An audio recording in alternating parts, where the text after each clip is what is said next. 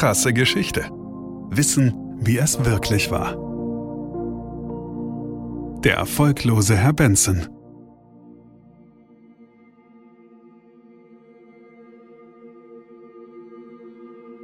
Unsere Geschichte beginnt am Ende der 70er Jahre des 20. Jahrhunderts.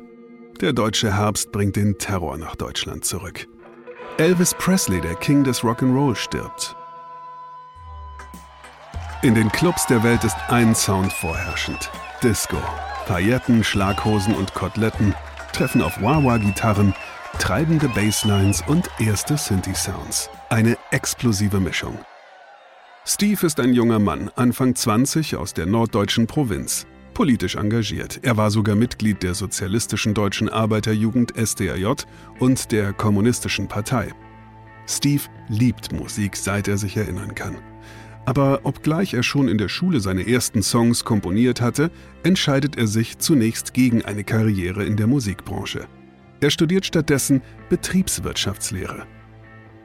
1978 schließt er sein Studium ab und darf sich fortan Diplom-Betriebswirt nennen. Die ganze Welt steht ihm offen. Buchhaltung, Logistik, Personal, vielleicht sogar in die Geschäftsführung. Was wünscht man sich mehr als junger Mann? Steve wünscht sich mehr. Er entscheidet sich gegen eine Laufbahn im Betrieb, gegen Zahlenkolonnen, Abrechnungen und die Suche nach Steueroptimierungsmöglichkeiten. Er lässt sein Herz sprechen und entscheidet sich für die Musik. Und einen Künstlernamen hat er schließlich auch schon. Steve Benson.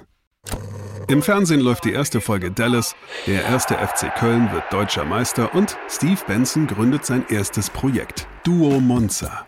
Jetzt steht einer Karriere als Popstar nichts mehr im Wege. Die erste Single Hallo Taxi Nummer 10 ist ein Knaller, findet er, aber verpufft.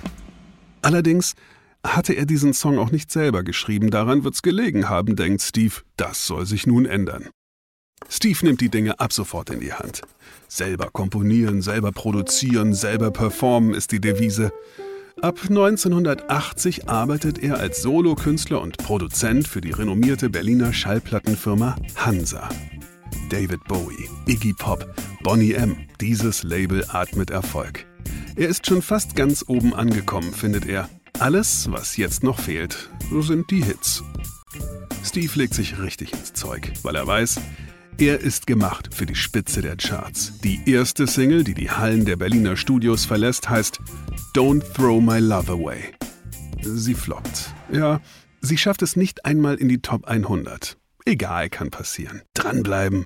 Als nächstes folgt der Feinschliff für Love Takes Time, Release und Flop. Erfolg braucht eben auch Zeit, nicht nur Liebe. Ein wenig ärgerlich und frustrierend ist dennoch, dass es auch die zweite Single nicht einmal in die Top 100 schafft. Aber Steve wäre nicht der, der er ist, wenn er jetzt aufgeben würde. Er beißt die Zähne zusammen und schickt die dritte Single hinterher. Angel Blue Eyes. Flop. Auch die dritte Single schafft es nicht in die Charts.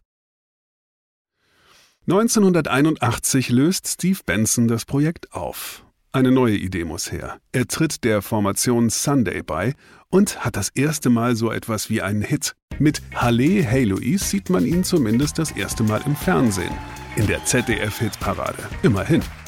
Damals konnte noch niemand ahnen, dass er einmal einer der bekanntesten Deutschen werden würde.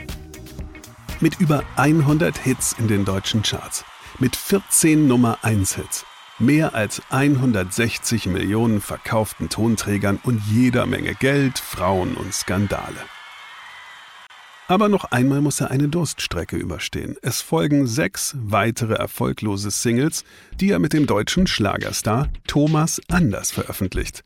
Bis alles anders wird, als sie zusammen ab 1984 das Projekt Modern Talking beginnen. Sein Künstlerpseudonym mit dem gewollt internationalen Touch Steve Benson hat er längst abgelegt. Die ganze Welt kennt ihn mittlerweile unter seinem eher biederen deutschen Namen. Dieter Bohlen ist endlich angekommen im Pop-Olymp. Krasse Geschichte ist eine Produktion von Krane und Rabe im Auftrag von RTL Plus Musik. Autor Markus Krane. Gesprochen von Markus Krane. Produktion, Redaktion und Regie Christoph Azone, Denise Köppen, Katrin Rath, Ina Wagler, Sabrina Gottschild-Vetter und Markus Krane. Ton und Schnitt Benjamin Sammer, Lukas Wieland, Jean Leclerc, Axel Rabe und Markus Krane. Falls es euch gefallen hat und ihr keine weiteren Folgen verpassen wollt, freuen wir uns, wenn ihr diesen Podcast abonniert und weiterempfehlt. Danke fürs Zuhören. Bis zum nächsten Mal.